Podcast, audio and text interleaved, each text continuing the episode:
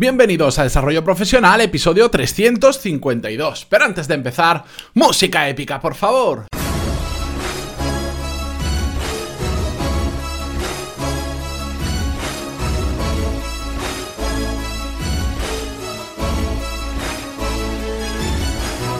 Muy buenos días a todos y bienvenidos un jueves más a Desarrollo Profesional, el podcast donde hablamos sobre todas las técnicas, habilidades, estrategias y trucos necesarios para mejorar cada día en nuestro trabajo. En el episodio de hoy voy a responder a varias preguntas que me habéis enviado que de todas las que contesto a lo largo del día siempre pues selecciono alguna que creo que o bien se repite más o bien creo que os puede aportar a una gran mayoría de vosotros. Pero antes de contestarlas, recordaros que en pantaloni.es tenéis todos los cursos de, para aprender, para desarrollar las habilidades directivas, las habilidades profesionales que os van a permitir alcanzar un mejor trabajo. Tenéis una prueba de cuatro clases gratis por si queréis ver cómo funciona por dentro antes de apuntaros y en breve, en unas dos semanas, vamos a hacer un nuevo seminario online como todos los meses orientados a un tema específico que os comunicaré en breve. Dicho esto, vamos con las preguntas de hoy sin más dilación.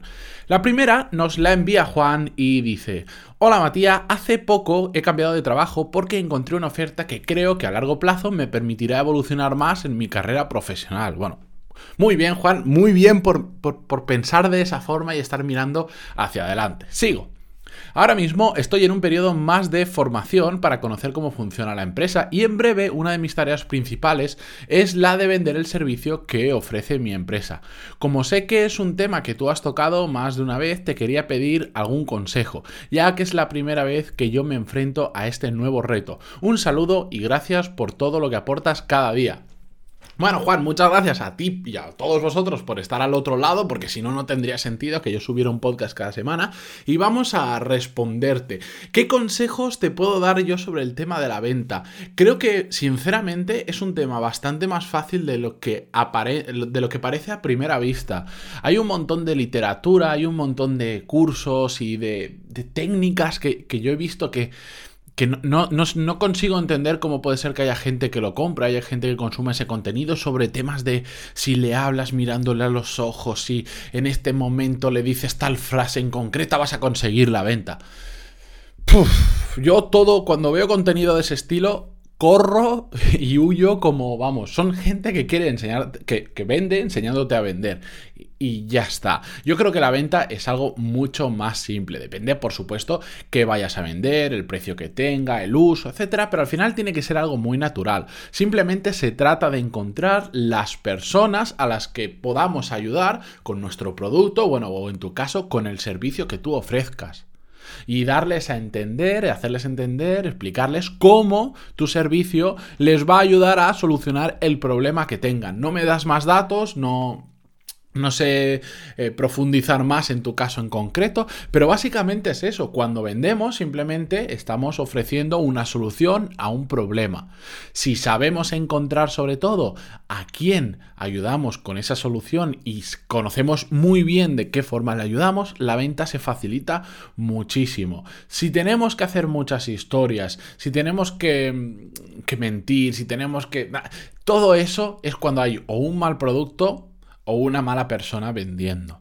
Las cosas, si es un buen producto y sabemos a quién nos tenemos que dirigir y cómo nos tenemos que dirigir, se venden muy fácil. Me dices ahora que estás en un periodo de formación para ver cómo funciona la empresa, el servicio y tal.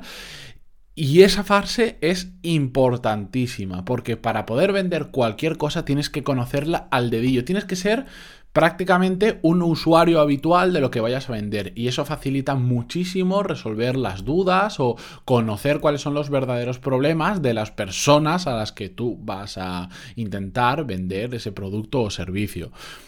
Hay mucha literatura que sí que es buena, que bueno, yo a Juan ya le, pasé algunas referencias por privado porque le, hice algunas preguntas más, que no voy a leer la cadena de emails porque nos volveríamos locos.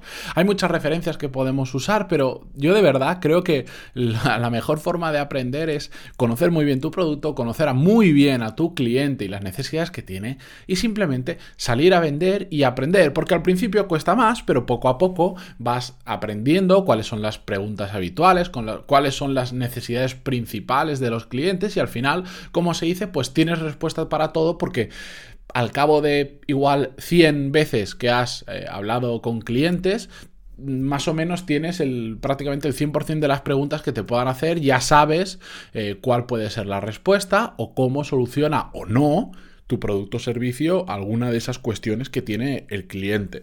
Para mí la venta, si realmente la planteas a largo plazo, que es como creo que se tiene que plantear, no quiero decir que no vendamos ya, sino que se crea una relación a largo plazo, sobre todo si hablamos de servicios, que es algo recurrente hay que hacerla muy bien, hay que ser muy honesto. Si un producto o un servicio no encaja con el cliente, no hay que tratar de empaquetárselo porque Puede que incluso lo podamos llegar a vender, pero a largo plazo va a crear malestar y tú nunca sabes cuándo vas a cambiar de empresa, cuándo vas a vender otra cosa y te vas a enfrentar a esa misma persona. Y no simplemente por moral, si no le encaja, no se lo venda. Si hay miles de personas que probablemente quieran comprar o puedan comprar tu producto o tu servicio hazlo de forma natural, no hay tanta historia. Después hay una parte muy importante en el tema de venta de los procesos de venta, que eso sí que es absolutamente importante y de hecho una de las referencias que le di a Juan es un libro que sí que me gustó mucho, que es eh, la persona que llevó todo el departamento de venta de, una plataforma que se llama Salesforce, que, eh, Salesforce, que es muy muy conocida de ventas, que está súper bien y que te enseña cómo hacer, pues digamos, eh, todo el proceso de venta, por dónde tiene que ir pasando, cómo ir cambiando de departamento. Bueno, todo el proceso que hace falta cuando la empresa va creciendo y no eres tú solo vendiendo, sino que hay un departamento técnico, un departamento de postventa, etcétera, etcétera. Eso es súper, súper, importante.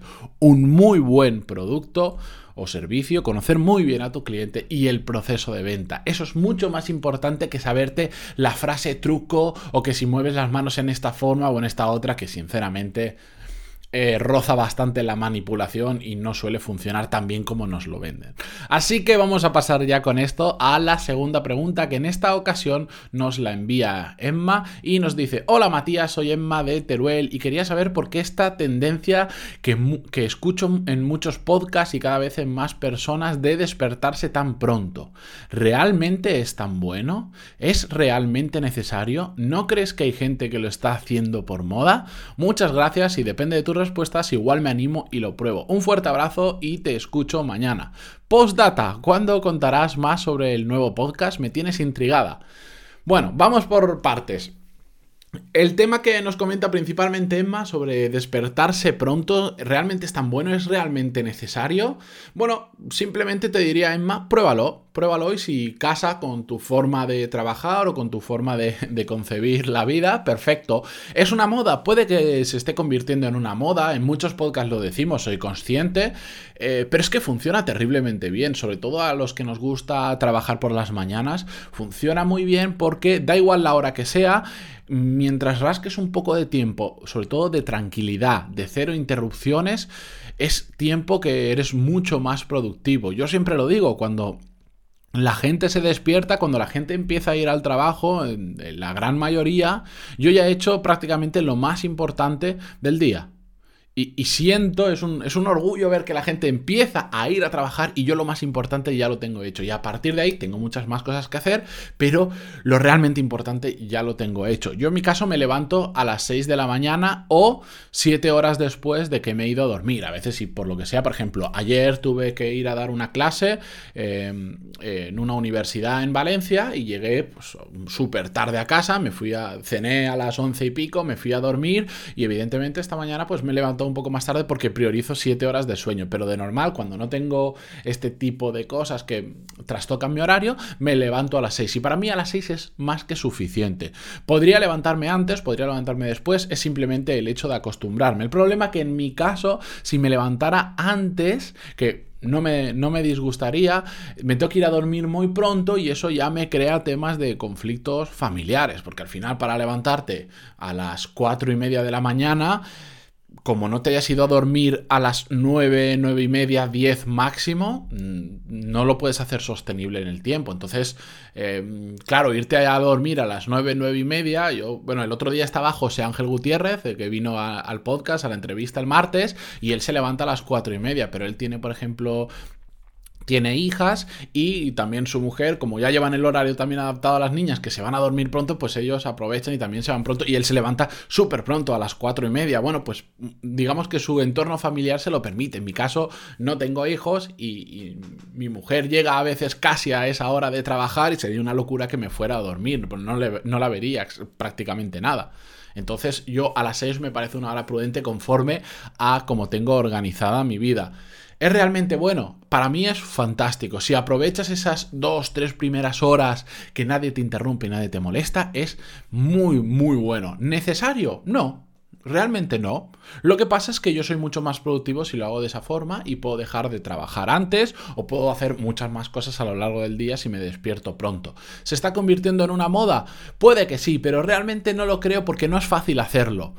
Puede que haya mucha gente que por moda, por decir, oh, es que en, tantos podcasts lo dicen, yo lo, también lo voy a hacer es tan duro al principio que si realmente no quieres hacerlo, si no hay una voluntad y no hay una motivación expresa para hacerlo, eh, vas a durar dos días, ya te lo garantizo yo, porque al principio si no estás acostumbrado eh, es muy duro. Yo pasé de despertarme anteriormente tipo a las 8, 8 y media, hace ya años, a de repente empezar a despertarme a las 6, 2, 2 horas y media antes, pues se hace bastante duro. Cuando es todo de noche, cuando vas por la calle y no hay absolutamente nadie, parece que estés tú eh, abriendo la ciudad, se hace duro. Así que si realmente tienes una motivación, Emma, para hacerlo, quieres ser más productiva, tienes un proyecto paralelo. Yo empecé el podcast.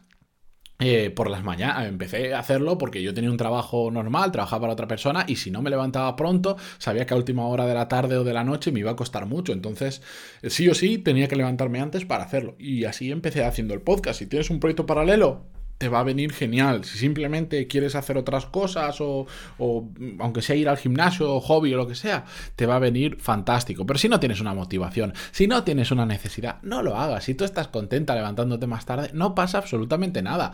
Hay gente que le gusta trabajar de noche y funciona mucho mejor de noche. Yo tengo amigos que son las 2 de la mañana y siguen despiertos haciendo cosas y para mí eso es inconcebible. Pero si a ellos les funciona, ¿por qué no? ¿Por qué despertarse tan pronto? No es necesario que todos hagamos lo mismo. Haz lo que mejor te funcione a ti. Si quieres, pruébalo, pero si ves que no te funciona, cambia y prueba otra cosa. No pasa absolutamente nada. Y respecto a la postdata que me dice cuándo contarás más sobre el nuevo podcast, me tienes intrigada. Bueno.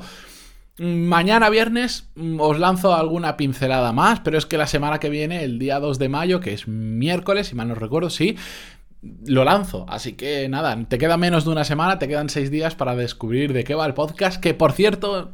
Ya os cuento que en esta ocasión va a ser un podcast diario, no sé si lo he dicho ya, pero diario de verdad, de lunes a domingo. Cuando lo lance, cuando lo explique exactamente cómo funciona el podcast, lo vais a entender por qué es de lunes a domingo. Tiene una razón, no simplemente por decir, venga, voy a hacer el beste llano de lunes a viernes, de lunes a domingo, sin fiestas, fiestas, sin vacaciones, 365 días al año. Bueno, vais a entender por qué lo hacemos, eh, por qué lo hago exactamente de esta forma. Así que no adelanto más, mañana continuamos con un nuevo episodio. Adiós.